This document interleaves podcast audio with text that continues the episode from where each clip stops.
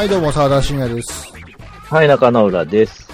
はい、えー、今日の話は何でしょうか？今日はですね、うんえーっと、スチーム、まあ、スチーム以外でもやってるんですけど、うん。あのスチーム、僕がやってるのはスチームのゲームでですね、ほう。ちょっと前に流行ってたらしいんですけど、うん。僕がやり出したのはつい最近っていうゲームがありましてですね、えーっと、スレイザースパイアっていうタイトルのゲームなんですよ。知らないね。まあなあ、スチームではね、すげえ一時人気があって、去年、夏？いや、もっと前かな。まああの、いわゆるインディーズゲームって言われてるやつで、へい。デッキ、え？ローグライクデッキカードゲームっていう感じかな。おローグライク、出ました。ローグライク。ローグライク。まあもう今ね、今インディーズゲーム系はもうローグライク一色みたいな感じですからね。ローグライトか、言ってみれば。ローグライトですね。ちなみにさ、全然関係ないけど、ローグライトとローグライクの違いって知ってます？さあえ、ロー、ライ、ライクは何とかのようなじゃないですか？ライク。あ、まあまあまあ、そうそうそう。ローグライト、ライト、ライト、軽くそんな感じってことですか？あまあまあ、言えて妙ですね。うん。一応これなんかね、 Steam か、 Steam のあの会社の Valve がなんか一応定義づけしてるらしいんやけど、うん。ロローグライクってそもそもローグっていうのがあってって確か前回かなんかもなんか言うたね話したような記憶がうん。あるんですけど、昔のね、元祖 RPG って言われてローグっていうパソコンゲームみたいなのがあって、で、それって、要はあの、え一番有名なんでいくと試練、フライの試練とか、あの、ダンジョン系で、あの、がやってるやつで、一回ダンジョンとかに潜っていって死んだら、もう、ほぼリセットっていうか、1からスタートですよ、みたいな。で、まうんあ、入るために迷宮の構造が違ってて、まあ、基本飽きませんよ、みたいな感じの、うん。うん。あの、スタイルのゲームは、まあ、ローグライクって呼ばれてるんですけど、で、それの、なんか、ローグライクっていうのの、なんか要素が、なんか、一応3つぐらい定義されてて、うん。その、死に戻りであるっていうことと、うん。あと何やったかな？えーっと、なんかね、3つぐらい決まってるんですよ。ちょっとちゃんと調べてないんですけど。で、その中の、うん。その、いくつかの要素だけピックアップしたやつっていうのが、ローグライトみたいな感じで決まってて、で、代表的なのは、要は、あの、マップ構成が毎回違ってて、入るたんびに違うとか、手に入れられるアイテムが違うみたいなことを、なんか総称でローグライライトって、あローグライトって言われてるみたいな感じなんですね。あーでローグの要素がちょっとだけ入ってますよっていうのが、ローグライトってことですか？あ、そうですね。簡単に言えば、そんな感じで。で、このゲームなんですけど、基本カードゲームなんですわ。でスレイ最ザ・スパイア。あ、そうです、そうです。スレイザスタイヤれ、はス、チームの画面今見てますけど、画面見る限りでは何のゲームかなんかようわかんないですけどね。ああ、そうですね。で、グラフィックとかね、これ、あの、インディーズゲームで、確か、二人とかやったと思うんですよ、開発したのって。イギリスやったと思うんですけど、で、二人ぐらいで、カップルやったかなちょっと忘れたんですけど、ふで開発したゲームで、えーっと、結構ね、グラフィックとかがすごい手作り感があって、イイラストとかは、お世辞にもすごいいい、いい感じではないんですけど、うん。まあ味のあるような感じの。そうそうそう。い、あのーちょ、ちょっとね、言うたら素人臭い絵みたいな感じなんですけどね。うん。あのーすごいね、ゲームのシステムが良くて、バランスかな、バランスがむちゃくちゃ良いんですよ。で、基本、まあ、カードゲームなんで、うんで、最初にまあ、キャラ、キャラ、最初初期3キャラ、今4キャラ選べるのかな？で、4キャラ選んで、それぞれのキャラクターにちょっと、ちょっとした特性があって、で、えーっと、ゲームをスタートしますと。そしたらマップが、こう、あの、枝分岐されたマップが、だっとあって、その、えーっと、ルートを選びながら、うんその敵と戦うとルート、ルートで枝分かれで進んでいって、ママップが、その一面のボスまでのマップがバッと最初に出てくるんですよ。で、うん枝分かれした分岐がいくつかあって、自分でこう、あの、ルートを選びながら行くって感じで、で、途中がその、戦闘さ、ありますよ、は、せえっと、ショップがありますよ、お金がもらえますよ、みたいなステージがこう決まってて、で、何が起こるかわからないハテナのステージがありますよ、みたいなのを自分でこう踏んでいって、まあそこのルートも、まあ、ランダムなんで、ある程度が。そこもちょっとローグライクがあって。で、ボスも、一面ボスっつっても、3種類ぐらいかな ?2 種類かな ?2 種類か3種類かいて、その都度、どっちが選ばれるかわからんみたいな感じなんですよね。うん。で、えっ、と、まずデッキなんで、最初は、えーっと、キャラ固定で10枚のカードが配られてるって感じで、で、その10枚のカードから、まあ、えーっと、5、5枚手札に配られますみたいな感じ。なんで、うんもうこれもう完全にラランダムじゃないですか。カード要素、カードなんで。うん。で、デッキもそ初期は決まってて、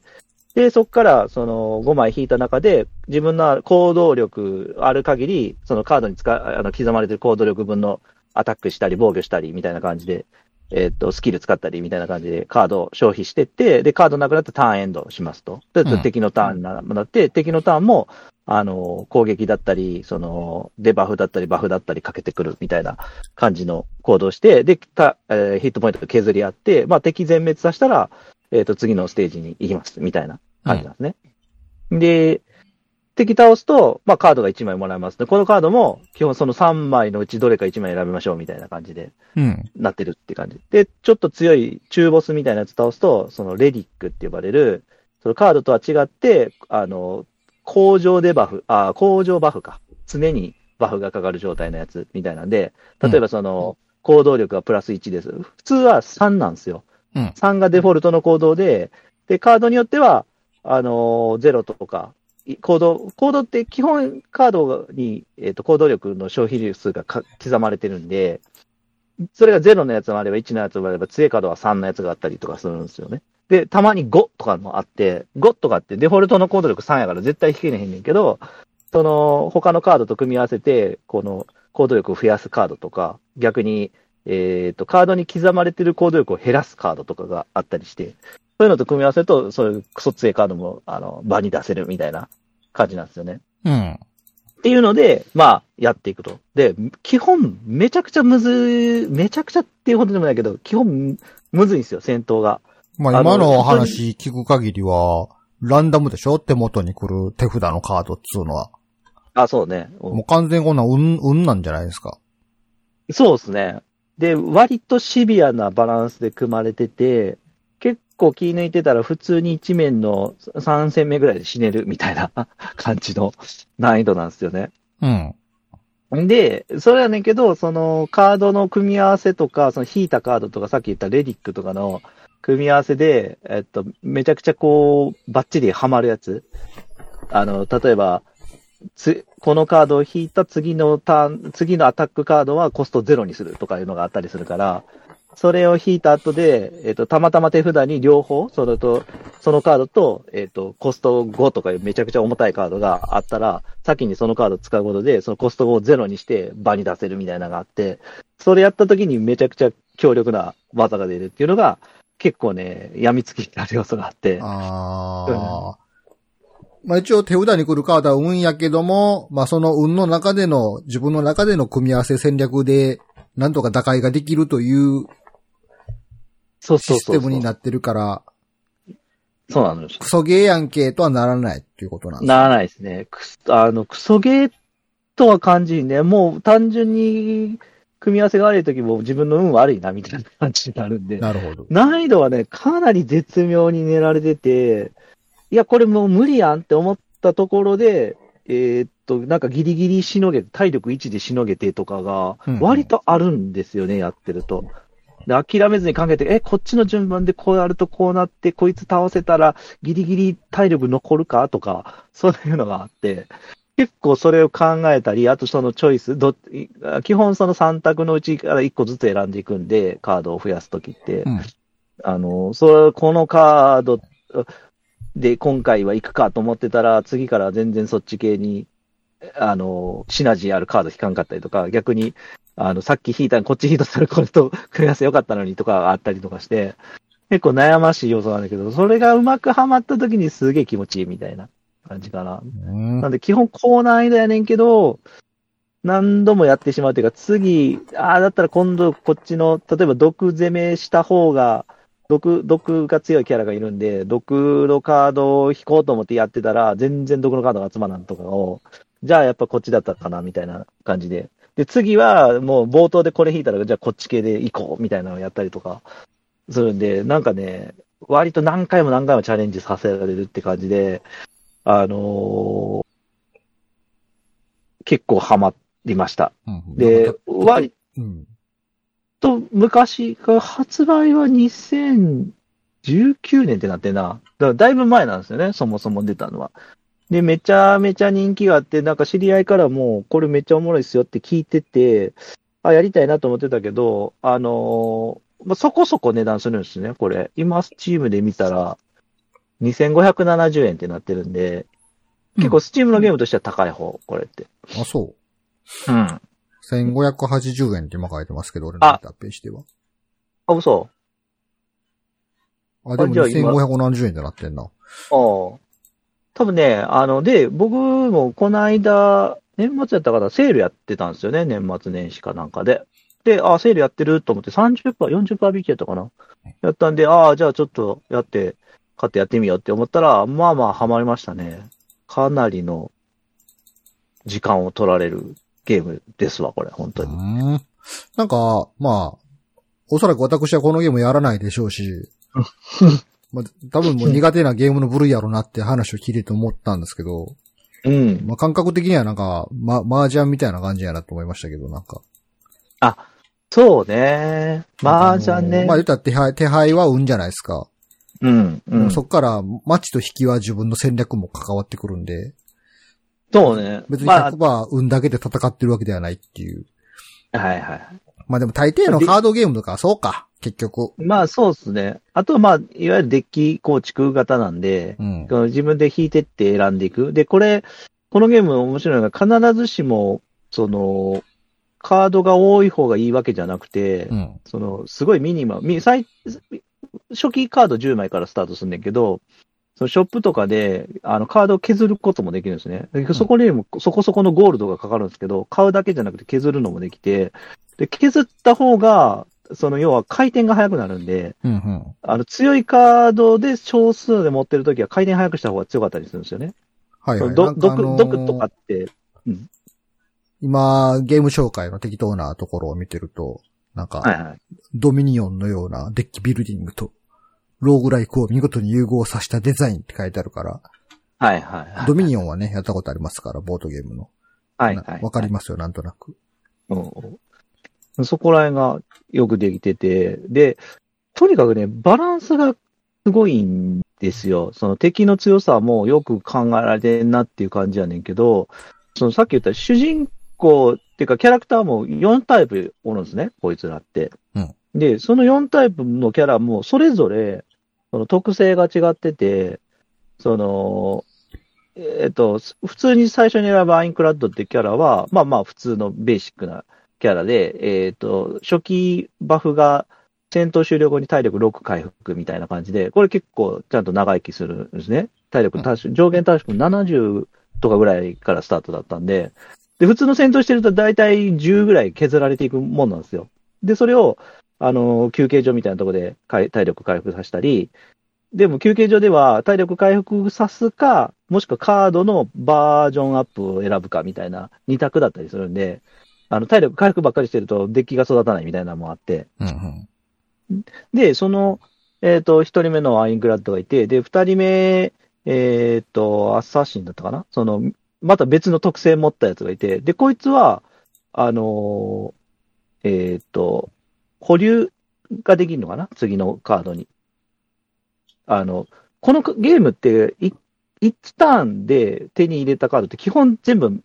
ターンエンドで行動力なくなってターンエンドになったら全部流すんですよ。うんバーに、あの、山札に。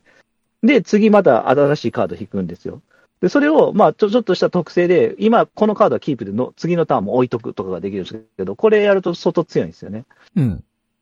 で、それが、あの、できたり、で、こ、こいつは毒が強かったりとかするんですよ。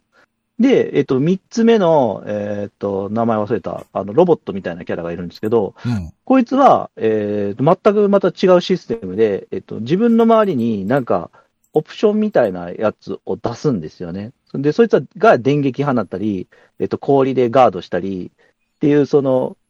ビットみたいな、なんか、オプションを呼ぶカードが使えるみたいな感じで、あの、それぞれ全然カードの役割が違うんですよ。で、4人目の、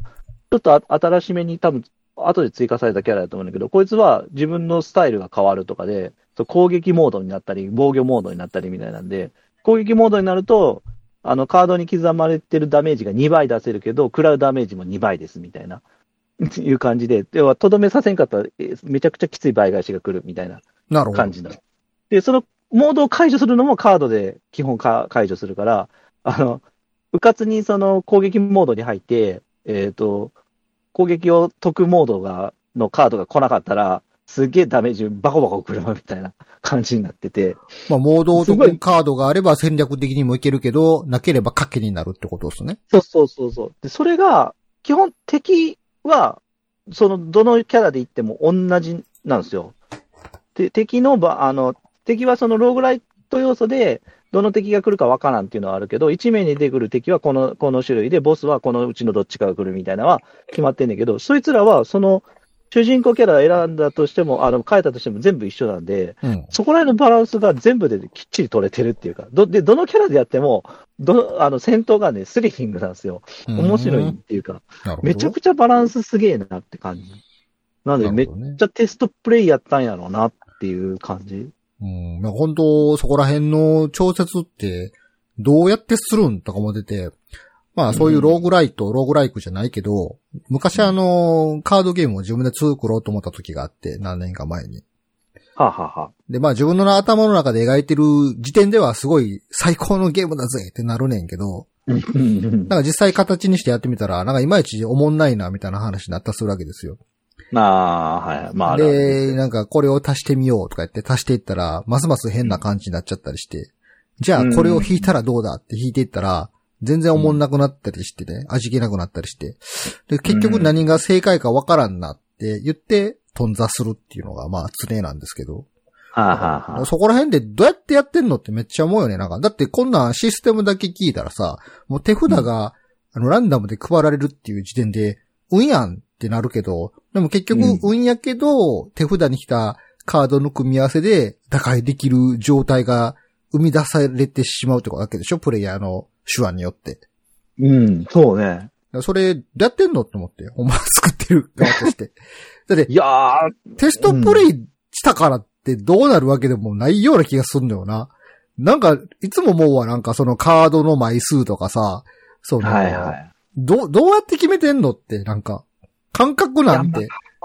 なんとなくこの枚数とか、なんとなくこの数字とかで 決めてるわけではないだろう、きっと。いや、でもやっ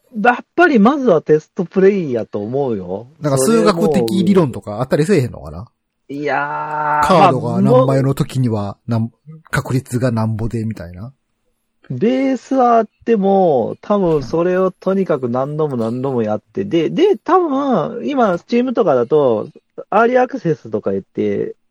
え、まあ、一旦は、一旦はめちゃくちゃ煮詰めて完成させ、自分たちの中では完成させなきゃいけないと思うけど、一旦それで仮完成までいったら、アーリーアクセスで一回出しちゃうっていうのが、チームではもう文化としてあるから、その、例えば、3年ぐらいとか、それこそ100円とか500円とかで、アーリーアクセスっつって、先行販売ですみたいな感じで出して、でそこでなんかまたユーザーからの意見めちゃくちゃこうもらって、そこでめっちゃ調整するみたいなね。多分、スペードスパイアも相当それやったっぽくて。デジタルゲームはアップデートができるから、それで確率なり何なりをバランス取っていってんのか。うん、みたいね。で、特にスチーマーのそのインディーズゲームの界隈は、そこら辺がもうそういう道場があるんで、基本アーリーアクセスで出して、うんで、それもちゃんとお金払ってみんな買ってるから、あの、それに対して結構、あの、ガチ意見がこう出てきて、それをこうアップデートで改善していって、本、本番の時には、えっ、と、そこそこいい値段つけるみたいなうん感じでやるのがもう文化になってるみたいなんで、それでかな。でも、それでやって触ってもらうにしても、一旦は当然完成しないといけないから、うんその、ババグフィックスをみんなにお願いしてるわけじゃないから、バグだらけのゲーム出しても仕方がないんで、いやし、まあ初手、まあ一番最初のバージョン1を世に出した時にさ、それがおもんなって思われたら、もうそれ以降はないわけやん。積み重ねもなくなるわけでさ。そうなんですよ。いや、だからほんま、出て作ってんのって思うけどね、ほんと。いやー、そこら辺はだから、やっぱりその次、次引くカードがいいやつであってくれとか、うん。次引くカードは絶対いいやつなはずとか、なんかそこら辺の楽しみを期待できるゲームじゃないと思んないわけやんか、言ったら。あーそうね。うん。もう、なんか、引くカード引くカードが、なん、自分の楽しみに何も直結へんかったら、何このクソゲーはってなるわけでしょああ、そうね。あ、でもね、これやってたら、これはちょっと僕の感覚だけやねんけど、やってると、ちょっとそのカードの偏りはあるなって感じることがあって、例えばその、毒がやたらきやすい時が、毒、毒のカードも何種類かある時に、その、この、この回の、そのロロールっていうか、その時のあの、戦闘、戦闘じゃないな。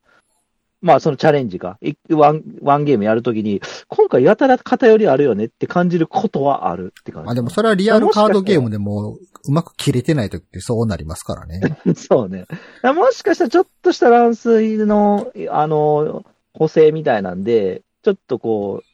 偏りが出るような調整、もしかしたら入ってるかもしれんね。まあでもそれは多分、別にあの、なんだろう、お金かけての、ほら、確率変動でもないからさ、その、ゲームを面白くするバランスとして、ちょっと例えばこういう方向性を持ってる人にはこのカードをやりやすくするとかは、まあ俺はありかなとか思うんで。まあデジタルゲームやったらありっちゃいますかやっぱそれをすることによって盛り上がりも変わってくるやろうしね。うん。ここで来いっていうカードが来たらやったってなるし。うん。いや、おね、別にあの、対人戦ではないからね、うんフェフェアでなくても別に、まあコンピューター相手にその、モンスター倒してクリアするっていうところなんで、まあまあ、そういう意味では全然いいんじゃないかな。で、このゲーム、すごいのが、その、まずカードがあるじゃない？で、さっき言ったレリックっていう、その通常、あの、工場デバフ、あ工場バフがあって、で、プラス、ポーションっていう消費アイテムがさらにあるんですよ。でそれも、そのなんか3つで、かなりギリギリのバランス取れてるっていうか、だからカードの引きがクソ悪くて、で、レリックも、まあ、レリックはまあ通通常常に入ってる、あの、バフだから、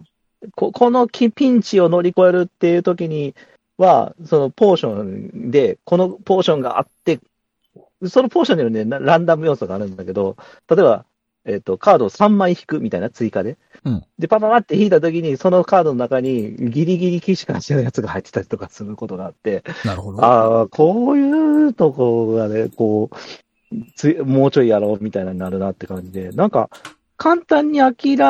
め、あもう絶対無理やん、これってなりにくいバランス取ってるのが、本当すげえなって。いや本当だからみ三つの要素があった上で、さらに。うんそれがどうやって作ってんねやろうやねんけどな。うん。次はいけるかもって思わせられるわけやんか、なんか。いや、もう、あのね、常に思う、それ。だから、もう本当、あちょっと夜夜寝る前に一個やろうかなと思って、なんかもう、あの、一面途中で死んだら、えじゃちょ、ちょ、もうちょい、もうちょいみたいなやつやったら、なんか二面の、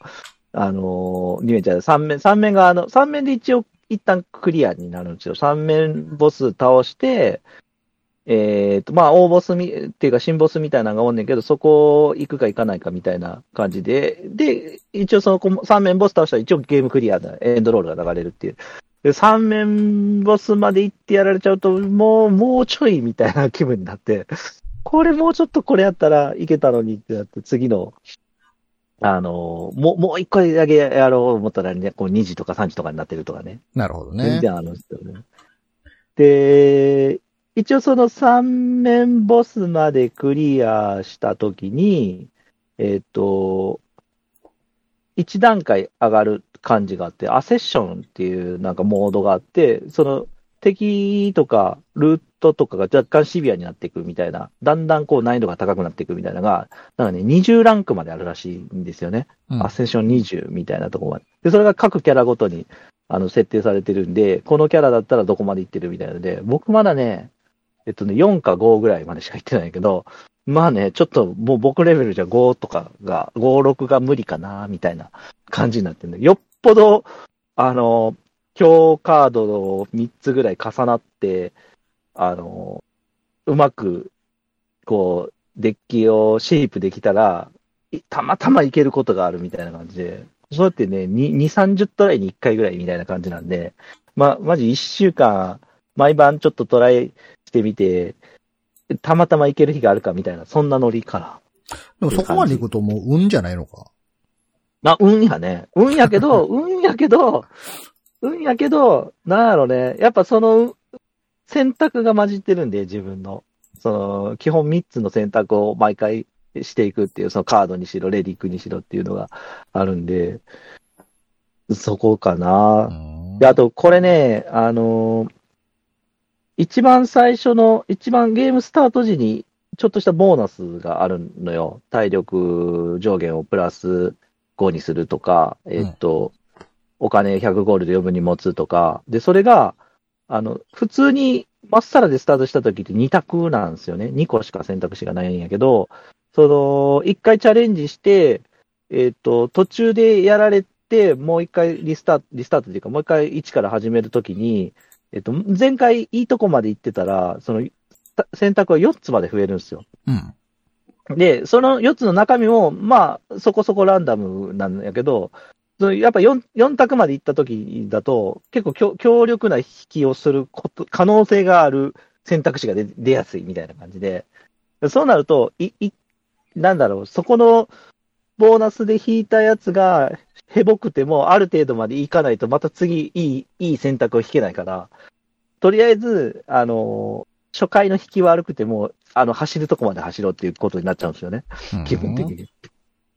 だからね、なんかそういうゲームを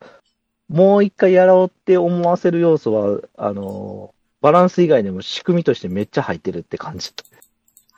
なるほどね。うん、うまいわーって思うわ、そこら辺は。いや、まあ私はもうローグライクってついてる時点でもうやらへんなって感じですけど。なんでなんで、なんでなんで。いやゲーマーの人はほんま逆にやるよね。ローグライクとか言われると。うん。もう私はもうゲーマーではないんで、あのゲーム体験者であってゲーマーではないのでね。あーあくまでもゲームの中でのフィクションの物語を体験するためにやってるんで、あそもう手札を生んで配られた時点で、いやもういいしってなるから。ーあの結構ストーリーとか世界観とか楽しむ派やから、はいゲームそのものいわゆるゲームはもうやってないですね、最近は本当 まあ、それもそう。そうそうそういう意味では僕はあのストーリーとかよりもゲームの仕組み、仕組みシステムそのもので楽しむタイプなんで、あのーだってよくソシャゲとかでゲームのストーリーとかは、あの、後で読もうと思って結局サービスするまで読まんことある。ちなみにあの、ローグライクとローグライトの違いっていうのを適当なページを見つけたんですけど、あ、ありました、えー、ローグライクには、えー2008年に開催された International Roguelike Development Conference にて提示されたベルリン解釈という厳密な定義がありますやって。あ、なんか聞いたことある、ベルリン解釈。えーその定義によると、えーランダムマップ生成、はいはいはい。えー permadeath、かっこ恒久的な死、まあ、一回死んだら終わりってことね。うんうんうんうん。えー、ターン性、グリッド移動、えー複数の攻略法が可能な複雑さ、えー non-modal、かっこすべてのアクションが常時実行可能、ああ、これはなかなかシビアね。はいはい。えー限られた資源管理、うん。バックスラッシュ、ハックじゃないのかこれ、ハックスラッシュってことか？ハスクラやな。 hack and slash やね。えー探索と発見の要素があるものをローグライクに分類される、えー分類するとされています。多いな。えー上のくちゃ多いな上記の要素が著しく欠けてるものをローグライトと呼んでいますやって。著しく欠けている。まあ要は一部しか入れてないってことだよね。何個かっていう定義はないけど、多ければローグライクで少なければローグライトってことかな。ああ、そういう意味では、ローグライクって多分、ほぼないんじゃねえか、今っていう気はすでるね。もまあ、言言ったもん勝ちなところがあるから、開発側がローグライクやって言ったら、とりあえずはそれで出されて、プレイヤー側がライトやんけって言ったらライトになるんじゃないですか。まあね、まああんまりそこの定義に意味あんのかって気がする。その、なんだっけ、非モーダル？ん？アンモーダル？ノンモーダルすべてのアクションノンモーダルが常時実行可能。それとかすごい難しい要素だと思うね。だって、これで言っちゃうと、あの、試練とか？って、すげえロ元祖ローグな、あの、ライク的な感じだけど、ひアンモーダルじゃない気がするけどね、すべてのアクションが一応。まあでも、その、あれじゃないの？その、そその自分がプレイしている最中ってことじゃないの？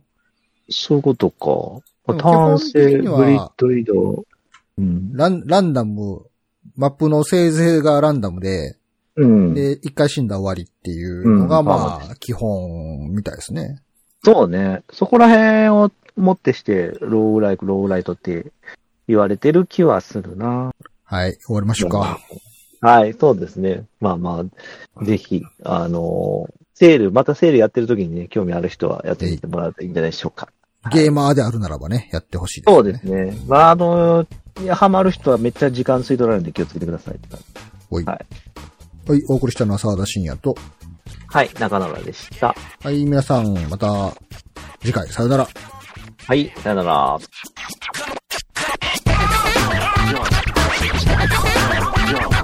you.